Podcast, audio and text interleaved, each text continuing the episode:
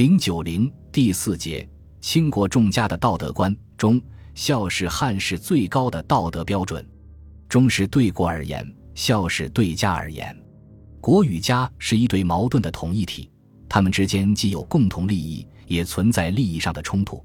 汉室强调忠是第一位的，孝是第二位的，但同时也提倡忠孝的统一关系，在家为孝子，在国为忠臣。但忠孝往往不能两全。汉室固然称以孝治天下，但在实际生活中，往往要人们一孝于忠，把忠君摆到首位。因此，两汉时代主要表现为忠君重于孝亲的道德观。汉末以降，社会长期动荡分裂，在乱世之中，东汉以来逐渐形成的氏族地主势力得到迅速的发展，终于演变成门阀士族。门阀士族要求摆脱皇权的控制，无限制地扩展自己的政治权力和财富。随着九品中正制的实行，他们垄断选举，窃居高位，左右皇权。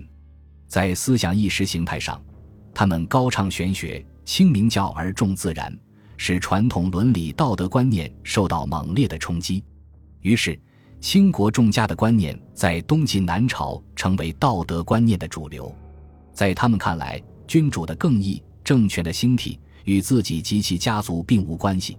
一有机会，他们或直接篡权夺位，或帮助他人为逆。